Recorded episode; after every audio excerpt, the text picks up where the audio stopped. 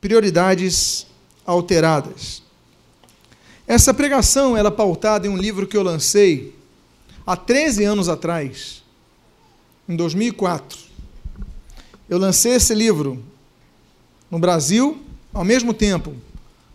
Na semana seguinte, lancei nos Estados Unidos, lancei na Alemanha, lancei na Holanda, lancei na Bélgica, lancei na França. Esse livro foi uma bênção. E se alguém interessar, é um livro que eu escrevi para quem desanimou na caminhada. Para quem um dia se envolveu na obra e não está. Eu, quando escrevi esse livro, eu lembrava de algumas pessoas que trabalhavam na seara e hoje estão desviados, estão nas suas casas. Se alguém, se pode interessar alguém, temos ali fora esse livro à sua disposição. Eu creio que é 20 reais, algo assim. Todos encontraram o livro do profeta Ageu? Eu gostaria de ler então o versículo, capítulo número 1, versículo de número 7. Assim diz o Senhor dos Exércitos: considerai o vosso passado. Oremos. Deus amado, em nome de Jesus, nós te agradecemos por tua palavra, te agradecemos pelo que preparastes para cada um de nós, pelo que tens falado a respeito da postura da igreja para mudar a sociedade e também ao que hás de falar sobre como tu queres encontrar a cada um de nós em relação à tua obra. Quantos são aqueles que estão desanimados, que estão distanciados do envolvimento ministerial, que estão distanciados da própria casa do Senhor. E para não dizer mais grave, estão completamente distantes de ti. Tenha misericórdia, pedimos, e em primeiro lugar pedimos por nossa própria vida, porque não somos melhores do que ninguém e que sempre possamos estar nos teus caminhos, agradando-te, fazendo a tua vontade se cumprir em nossas vidas. O que nós pedimos, nós te agradecemos em nome de Jesus. Amém. E amém. Ageu é um livro pequeno. Ageu é um livro de dois capítulos, 38 versículos, o livro inteiro. Você lê em questão de minutos. Ageu é um profeta que ele vai nascer no cativeiro. Sim, ele nasce fora da terra de Israel, ele nasce fora da terra de Judá, ele era um babilônio, nasceu na Babilônia, era um judeu babilônico. E essa carta é escrita entre agosto e dezembro do ano 520 a.C. Cerca de 17 anos depois que Israel retorna. Mas o problema é que Israel, ela, Israel ele consegue, o povo de Israel ele consegue realizar um sonho ele consegue voltar para Jerusalém. Só que tem um problema. A casa de Deus está abandonada. Se nós tivéssemos que entender que eles distribuíram aquele papel que nós distribuímos no final de ano, os seus sonhos a serem realizados nesse ano, eu imagino que muitos daquela geração escrevessem: Eu quero voltar a Jerusalém, a terra que Deus nos deu. E de repente realizaram o sonho foram abençoados, voltaram a Jerusalém. Só que o templo continuava abandonado. Muitos realizam sonhos pessoais, nas áreas emocionais, nas áreas acadêmicas, nas áreas profissionais, nas áreas financeiras, nas áreas de saúde, são tantas áreas que nós clamamos a Deus por uma solução de problema por uma bênção, por uma intervenção, Deus nos abençoa. E nós nos esquecemos de uma coisa. Nos esquecemos o motivo pelo qual nós nascemos. Nos esquecemos o motivo pelo qual Deus nos salvou. Deus não nos salvou apenas para termos uma vida familiar feliz, uma saúde boa, uma boa profissão, uma boa. Não, Deus nos salvou para sermos agentes de mudança e transformação na sociedade. Deus nos salvou para sermos um povo que, que brilhe a luz de Cristo no meio da sociedade, seja um povo que faça a obra de Deus. Por isso que o Espírito Santo derramou dons à igreja. Deus, eu não consigo acreditar num Deus que derrama dons a cada um dos salvos para que esses salvos eles guardem os dons, escondam os dons, esqueçam os dons. Eu não acredito nisso. Eu só consigo acreditar que Deus distribui dons para que eles sejam usados. Deus te deu um dom para escrever, escreva. Deus te deu um dom para pregar, prega. Deus te deu um som para servir os irmãos, sirva. Deus te deu vários dons, vários talentos. Vários... Tem pessoas que Deus deu vários talentos e a pessoa não usa. Eu não consigo entender isso. Mas tudo que nós percebemos de pessoas que não estão usando seus dons, não estão envolvidos na obra, não estão trabalhando, são igreja, apenas auditório, só ficam assistindo o culto, só ficam ouvindo a mensagem, concordam, discordam, eventualmente aí, mas o fato é que não se envolvem. Já se passaram 17 anos que Israel voltou a Jerusalém e o templo continuava em ruínas. Há pessoas na igreja que se convertem e falando que vem, vou me envolver na obra. Falamos do voluntariado hoje, não vou me envolver como voluntário. Não sou diácono, mas vou me envolver, vou trabalhar. Mas ano que vem. Aí chega, vai deixando, vai deixando, vai deixando, se não começa e não continua, ou se envolve e para, se envolve no louvor, se chateia um pouquinho, faz biquinho e sai da escala. Dá a palavra para trabalhar com as crianças, não aparece. Aí Deus fala para esse povo o seguinte: 17 anos, ruínas no templo, capim no templo. E Deus fala assim: considerai o vosso passado. A mensagem basilar de Ageu, cuja tradução é festivo, aquele que faz festa, a, a mensagem de Ageu é: a nossa missão é cuidarmos da casa do Senhor. Aleluia. Mais do que cuidarmos da nossa própria casa, mais do que cuidarmos de qualquer outra coisa, cuidar da obra e o ministério que Deus deu para cada um de nós. E nós começamos a perceber no versículo 2 o início do problema. O texto diz assim: assim registra o autor sagrado. Assim fala o Senhor dos Exércitos. Este povo diz: Não veio ainda o tempo, o tempo em que a casa do Senhor deve ser edificada. O que eu acho grave nesse texto é que Deus, Ele não diz, o meu povo,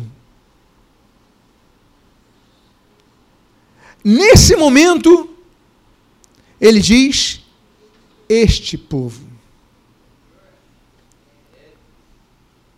Porque o povo de Deus, ele não deixa de se congregar, ele não deixa de se envolver, ele não deixa de cuidar da casa do Senhor. Este povo diz: não veio ainda o tempo. O problema que começa para aqueles que começam a abandonar a obra, começam a abandonar o ministério, começam a abandonar as funções da igreja, começam aos pouquinhos saindo. Não, eu preciso isso, eu preciso fazer, eu preciso, eu tenho trabalho, eu tenho estudo, eu tenho uma viagem, eu tenho isso, tenho aquilo. A gente começa e todo mundo tem justificativa. Mas a grande questão é: não é tempo. Diz o texto. Este povo diz: não veio ainda o tempo, o tempo que a casa do Senhor vai, precisa ser edificada, ainda não é hora. Ainda não é hora de eu me envolver mais. Ainda não é hora de eu trabalhar na obra. Ainda não é hora. Eu... E aí a gente começa postergando, postergando, nós perdemos uma coisa que não podemos perder: o sentido de prioridade. O primeiro erro deste povo outrora povo de Deus. O primeiro erro é a perda do sentido de prioridade. Você, ah, não preciso mais, não, e você começa a relegar. E aí é o primeiro passo para a queda.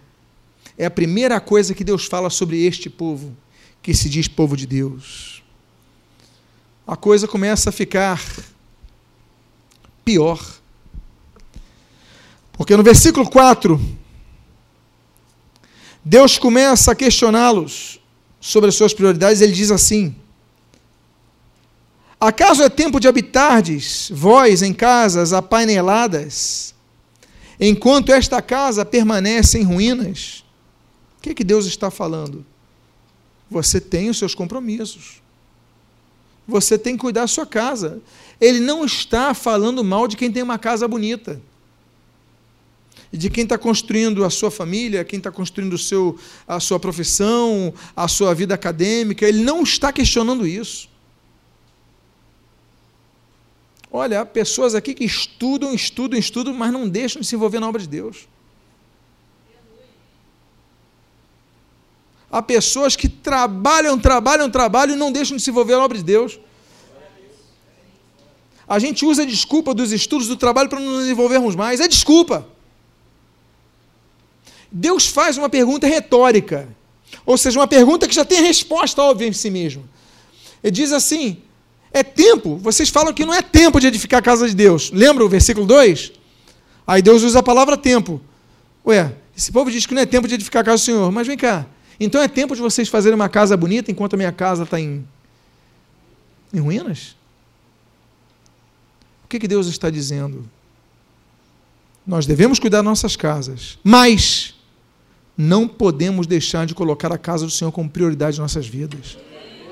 Ministério senhores, senhoras.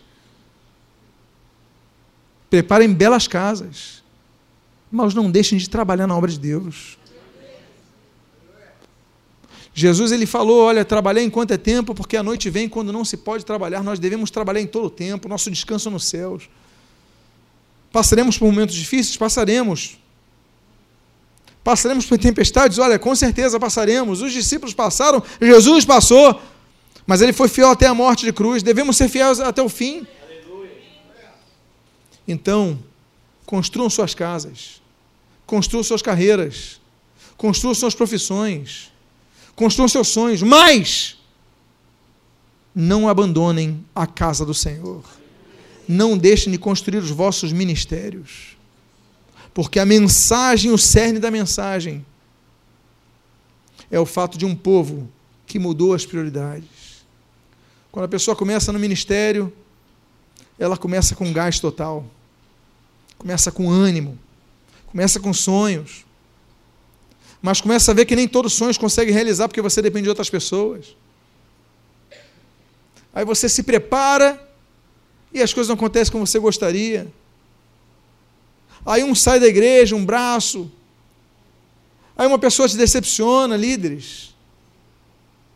Jesus passou por isso. Paulo passou por. Lembra quando ele escreve assim: todos me abandonaram? Minha vontade de chorar quando eu leio Paulo às vezes. Mas nós não podemos deixar de colocar a mão no arado. Não podemos parar o nosso ministério. Acaso é tempo de habitares em casas apaineladas, enquanto a minha casa permanece em ruínas? O texto continua. Versículos 5 ao 6, nós temos um texto e eu vou trabalhar apenas nos textos que estão em amarelo, como o texto diz assim. Começa o texto dizendo: Ora, pois, assim diz o Senhor dos Exércitos: considerai o vosso passado. Tendes semeado muito. E o que, que tem feito? Recolhido pouco. A coisa mais difícil para o semeador não é a dureza de semear na terra dura, na terra difícil, na terra com pedras. Ele vai ter muito trabalho ali. Mas a coisa mais dura do semeador é quando ele vai colher o fruto do seu trabalho e vem um, um, fruto aqui, um fruto ali, e não vem o fruto que ele gostaria. Expectativas frustradas. Não é isso?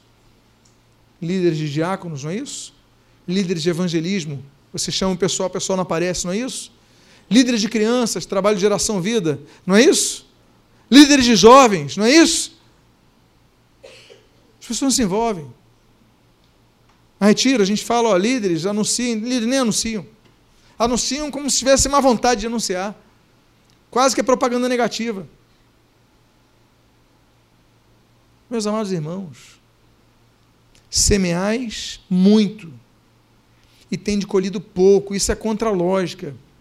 Porque a lógica é nós semearmos uma semente e ela produzir 20, 50, 100 por um, 100 frutos. Você, você planta uma semente de, da mangueira e você colhe 100 mangas, 100 por um. Então, uma semente para.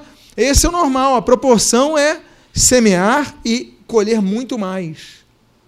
Mas no caso do ministério, quando nós começamos a mudar as nossas prioridades, começa a haver uma intervenção divina. E nós começamos a ver que nós semeamos, trabalhamos, lutamos, mas a colheita não vem. Podemos culpar as pessoas? Podemos. Podemos culpar o contexto geográfico? Podemos. Podemos culpar? Podemos. Mas muitas vezes o inimigo não é o diabo, o inimigo somos nós mesmos. Porque mudamos as prioridades. Aí você começa um grupo de oração das mulheres na sua igreja aí você desanima e para. Aí você começa um trabalho, você desanima e para. Aí você vai lá lutando. E Deus está dizendo: olha, considerai o vosso passado. Porque muitas vezes nos esquecemos de onde Deus nos tirou, da Babilônia que estava o povo. Quando na Babilônia eles oravam para estar em Israel, oravam por Jerusalém, mas quando chegam em Jerusalém, eles se esquecem de construir o templo. Você chega na igreja, é abençoado, você esquece do ministério, você esquece da obra, você esquece dos teus dons. Considerai o vosso passado, diz o Senhor. Deus intervém contra aqueles que abandonam a sua obra. O texto continua dizendo: Comeis, mas não chega para fartar-vos. Bebeis, mas não dá para saciar-vos. Aí o que, que acontece no seu ministério, na sua vida? Você começa a perder fome. Você começa a perder sede. Você começa a perder o desejo de ouvir a palavra de Deus. Causa, consequência. Você começa a não querer mais ouvir a palavra não tem mais sede de buscar a Deus, não quer mais orar. Você começa um processo de esfriamento espiritual. Comeis, diz o texto, e não chega para fartarmos. Você ouve a Bíblia, não te farta mais. Você ouve a pregação, não te sacia mais. Bebeis, mas não dá para saciar. Você recebe uma palavra abençoadora, fluida do Espírito Santo de Deus, rios de água viva. Você bebe dessa fonte, mas você continua com sede. Por quê? A culpa é do diabo? Não. A culpa está em cada um de nós. Quando começamos a mudar as prioridades, quando começamos a deixar de nos envolver na casa do Senhor. E o texto continua dizendo: Vestivos, mas ninguém se aquece. Vestimenta tem três significados básicos: santidade, não ser descoberta a nossa nudez, por exemplo. Identidade, nós vemos uma pessoa no hospital todo de branco, então a gente identifica, é um médico. Você identifica pessoas pela sua vestimenta. Então, primeira característica que eu falei para vocês: santidade. Segunda e terceira, proteção. Você se veste também para se proteger. Quando nós começamos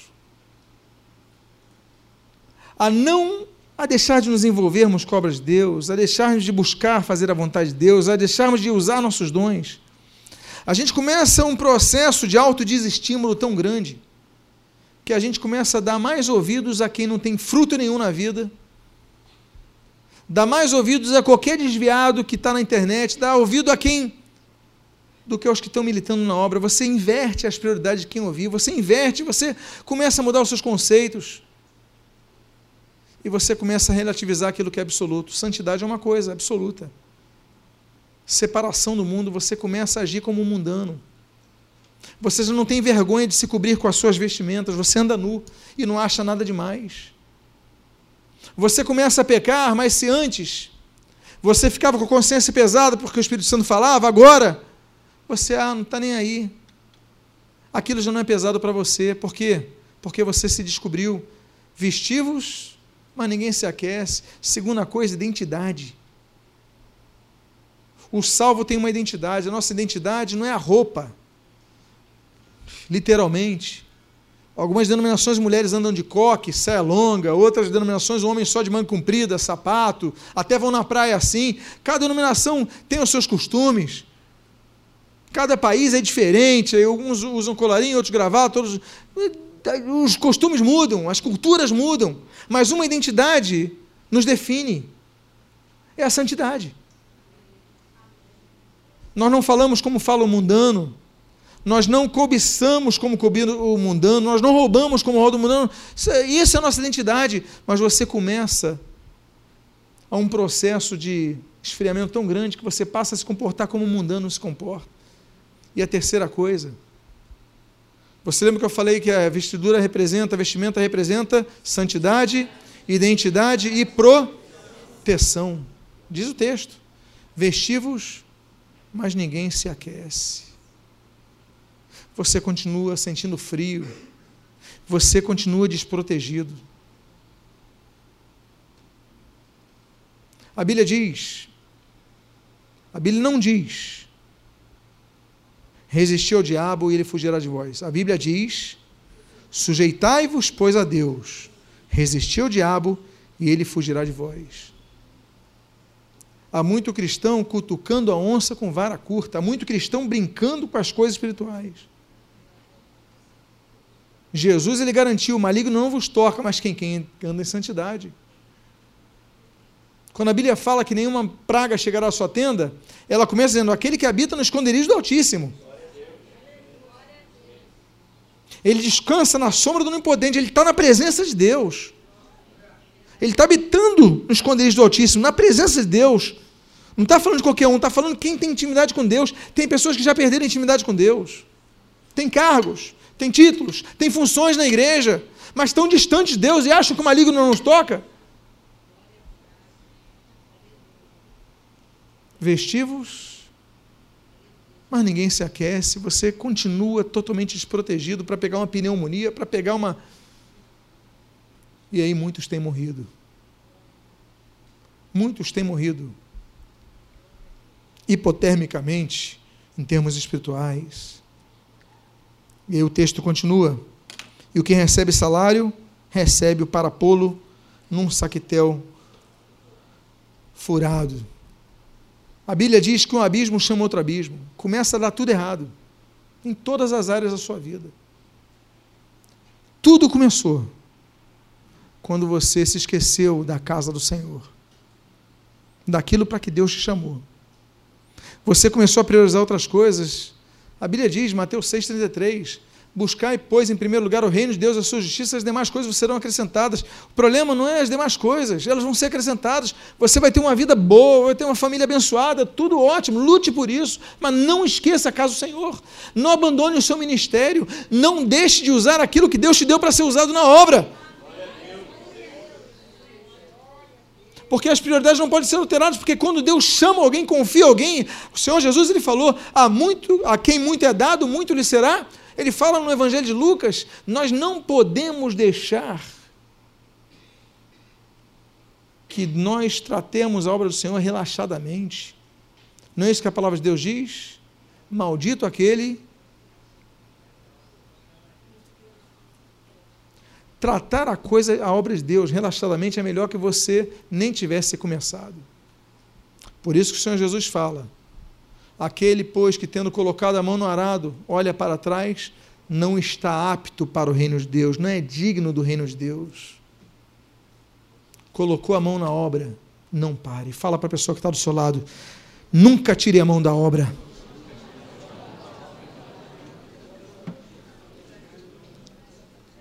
Deus te trouxe aqui para falar contigo isto. Você está ouvindo essa mensagem através do aplicativo, do CD, porque Deus tem uma palavra para você. O texto continua dizendo: Por isso, versículo 10 a 11. Por isso, os céus sobre vós retém o seu orvalho. Uma das cenas mais bonitas quando a gente está no interior do estado é quando começa o dia. Aí você vê aquele orvalho, você nem enxerga o campo todo. Quantos gostam desse tipo de cena? Não é algo maravilhoso? Só que você olha o relógio, chega 11 da manhã, tá aquele sol a pino. Você está suado, mas você olha e ao seu redor está tudo verdinho. Você não entende, você que acorda mais tarde, não pega o momento do orvalho. Você não entende, calor está causticante há tantos dias, mas a terra está tão verdinha, se não está chovendo, por causa do orvalho. O orvalho desce de uma maneira que ninguém sente diferente da tempestade, da chuva, do vendaval. Você não sente o orvalho, simplesmente vai se apossando, organiza as coisas para você. Quando você acorda, está tudo bonito. As árvores estão dando seus frutos, a grama está verde. Deus trabalha pelos seus enquanto os seus dormem. Mas nesse caso, Deus para de trabalhar por nós. Porque ele fala o seguinte: por isso os céus sobre vós retêm o seu orvalho. As coisas que Deus fazia por você, Ele retém. Por, por isso, porque vocês deixaram, lembre-se do versículo 1, versículo 2, versículo 4. Vocês abandonaram a casa do Senhor, deixaram a obra. Os céus vão reter orvalho. Há coisas que começam a secar ao seu relógio e você não sabe por quê. Começa a perceber sequidão em tantas coisas e a vida começa a ficar mais dura, mais difícil. Você murmura mais, você reclama mais. Por quê? Porque acabou o orvalho na sua vida. O orvalho vem enquanto a gente dorme. O orvalho rega a terra enquanto a gente dorme. O orvalho cuida de coisas que nem percebe. Deus está cuidando de coisas dos seus filhos, mas você abandonou a obra de Deus. Os céus retêm os seus orvalhos. E o texto continua dizendo: E fiz vir a seca sobre a terra e sobre os montes. Deus não diz que o diabo trouxe seca na vida daquele povo nós às vezes culpamos o diabo injustamente, ainda que ele seja nosso inimigo e deva ser combatido por nós. Mas injustamente por quê? Porque é Deus que está trazendo seca sobre nós. É Deus que está estabelecendo seca sobre nossas vidas. Ele diz ali: fiz, eu fiz. Fiz vir a seca sobre a terra. A terra não era para ser seca, Deus fez vir a terra, a seca, sobre a terra e sobre os montes. A terra representa o local que nós vivemos. A terra representa o local onde nós habitamos, onde nós convivemos com as pessoas. Nós começamos a ver que o terreno vai ficando seco. Os relacionamentos secam-se. O prazer seca. A alegria seca. O casamento seca. As amizades secam. Deus faz vir a seca, não o diabo, sobre aqueles que dantes eram povo e hoje são este povo. Mas diz o texto: sobre a terra e sobre os montes. Monte representa local de relacionamento com Deus. Representa local de encontro com Deus. Só que agora a seca alcançou os montes. Você ora e não sente mais a presença de Deus. Você clama ao Senhor e não sente nada acontecendo. A sua oração se torna mecânica. A sua oração se torna morna, religiosa, aparente, sem vida, seca. Porque ele faz vir seca sobre a terra e sobre as montanhas. Na vida daqueles que um dia entenderam que deviam voltar para Jerusalém para cuidar da casa do Senhor, mas chegando em Jerusalém abandonaram a casa do Senhor. Há pessoas que prosperam e abandonam a casa do Senhor. Há pessoas que enriquecem e abandonam a obra de Deus. Há pessoas que a glória, a força e as honras recebidas nessa terra destroem sua vida espiritual, porque esqueceram a obra de Deus. Deus faz vir seca sobre a terra, faz vir seca sobre os montes. E a Bíblia diz sobre o cereal. Através do cereal você faz o teu pão. Jesus ele nos ensina em Mateus 6 a quando nós orarmos a Deus agradecermos pelo pão nosso de cada dia, porque o pão é o elemento mais simples. O pão tinha na mesa do rico e o pão tinha na mesa do pobre, todos tinham pão. O pão é a coisa mais elementar. Não é a questão de ah, um, um, um fazão, um caviar, que só não. É o pão. Todas as culturas têm pães. Qualquer lugar da terra você encontra alguém fazendo um tipo de pão diferente. Mas a Bíblia diz que a seca vem sobre o cereal. O alimento mais básico já não te satisfaz. Você come e a sua boca fica seca você não consegue nem ler a Bíblia, nem se alimentar. Sai do culto tão vazio como entrou, porque o inimigo não está lá fora. O maior inimigo está dentro de cada um de nós. A forma como nós vemos a obra de Deus. E o texto continua sobre o azeite e sobre o vinho. Uma das representações bíblicas do vinho é a alegria. Quando, no Evangelho de João, capítulo 2, Jesus, ele é convidado para ir numa cerimônia de casamento na cidade de Caná, na região da Galileia. Acaba o vinho, todos ficam preocupados, sinal augurento, vai ter problema no casamento. Jesus transforma água em vinho, a alegria permanece. A perspectiva de um bom casamento permanece na cultura deles, claro. Vinho representa alegria. Mas nesse caso, Deus fala: olha, vai vir seca sobre o cereal e vai vir seca sobre o vinho. A alegria do povo começa a acabar. Você começa a ficar uma pessoa sem alegria.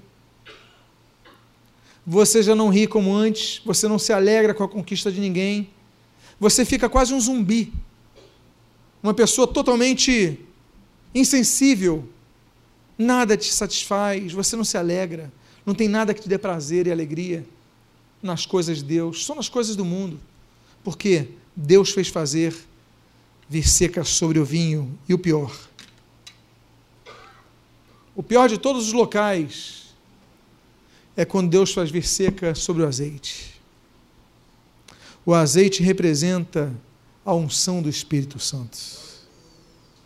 Aquela presença que nos consola, que nos conforta, que nos direciona, aquela presença que nos alerta quando sobre o pecado, nos lembra de temermos a Deus por causa do juízo, a gente para de temer a Deus, a gente para de confrontar o pecado, a gente para de ter unção, sentir a presença de Deus em nossas vidas, nosso fazer, nós começamos a tocar sem vontade, para cumprir escala, começamos a a servir na igreja sem alegria e sem sentir a presença de Deus. Mas, quando Deus traz esta palavra, Deus traz essa palavra com objetivo de que o povo retornasse à obra da casa do Senhor, o que de fato vai acontecer. O povo então é restaurado em sua alegria quando começa a voltar-se à casa do Senhor. Lembra-te de onde caístes. Deus fala: considerai o vosso passado. Olha para trás um pouquinho. Não como a mulher de Ló, desejosa voltar para o mundo, mas olhe para trás para ver o que Deus fez na sua vida, porque o projeto de Deus, Deus tem um projeto para a sua vida. Eu encerro com um texto, que é o único texto que está. Bom, versículo 14. A Bíblia diz: O Senhor despertou o espírito de Zorobabel, filho de Salatiel, governador de Judá, e o espírito de Josué, filho de Josadaque, o sumo sacerdote, e o espírito resto de todo o povo. E eles vieram e se puseram ao trabalho na casa do Senhor dos Exércitos, seu Deus. Vocês lembram que eu comecei com um dos textos de Deus falando assim: Este povo já não tem relacionamento com ele, este povo. Mas eu concluo com um texto dizendo que agora este povo pertence ao seu Deus. É o que diz o texto. Eles vieram e se puseram ao trabalho na casa do Senhor dos Exércitos, seu Deus. Voltou a ser posse deles. Eu quero dizer uma coisa para você que veio nessa noite aqui, ou você que está ouvindo essa mensagem. Eu quero dizer uma coisa para você. A você que desanimou. Eu quero convidar que você todos fiquem de pé, por gentileza porque hoje eu quero fazer uma oração por vocês, quero ministrar sobre as vossas vidas. A você que desanimou, a você que está entristecido, a você que está frio, a você que perdeu aquela alegria, o vinho secou, até no relacionamento com Deus. Deus te trouxe esse local para que haja um conserto. Eu convido a que todos fechem seus olhos. E se você se sente assim, coloque a mão no seu coração. E após colocar a mão no seu coração, sai do seu lugar, vem aqui à frente. Porque nessa noite será noite de restauração. A Bíblia diz que Deus despertou o espírito das filhas. Isso pode ser o seu lugar, podem ser os seus lugares. Podem vir à frente. Independentemente da posição que você tenha, pode ser pastor, pode ser missionário, pode ser diácono, pode ser evangelista, pode ser o que for. Vem aqui à frente se Deus te tocou, porque hoje Deus reservou uma data para você, para cuidar da sua vida, para restaurar a sua vida. Hoje é noite de restauração. Sai do seu lugar, vem aqui à frente. Deus te trouxe esse local para reanimar-te. Deus tem cuidado de você. Deus separou essa data tão difícil. Talvez não fosse nem para você ter vindo, você teve dificuldade para vir, mas Deus tinha um propósito na sua vinda. Eu peço que os pastores missionários que estão aí atrás comecem a colocar suas mãos sobre a vida desses irmãos e abençoar as suas vidas. Pai amado, nós abençoamos estas vidas. Assim como despertastes o espírito de Zorobabel, despertaste o espírito de todo o povo, do sumo sacerdote, Senhor, desperta o espírito de cada um aqui, para que possa estar na tua casa trabalhando, voltar à tua casa trabalhando, não enterrarem os seus dons, seus talentos, mas usarem para o trabalho, independentemente dos títulos, que eles possam trabalhar na tua obra. Que hoje seja uma noite de restauração que seja uma noite de renovação, que seja uma noite de cura. Em nome de Jesus, eu te peço, Deus, cura nessa noite, revigora nessa noite, restaura nessa noite. Seja uma noite de restauração plena em todas as áreas das suas vidas. Que o orvalho volte a descer sobre as suas vidas. Que as coisas comecem a ser consertadas Intervém sim, Deus, mas desta vez para trazer a tua bênção sobre o teu povo, trazer a restauração das chuvas, que não haja mais sequidão em nenhuma das áreas das suas vidas. Abençoa a vida daqueles que estão aqui à frente, abençoa a vida daqueles que estão ouvindo essa mensagem no aplicativo, no site. Abençoa as suas vidas, Pai. Nós viemos aqui para te adorar, para te exaltar, mas também, Deus, diante de Suas misericórdias para te clamar. Restaura, renova, revigora, revifica, em nome de Jesus, em nome de Jesus, em nome do Senhor Jesus. Amém. E amém. Que todo ser que respira, que está nesse local, possa glorificar a Jesus, aplaudir a Jesus, exaltar o nome do Senhor Jesus.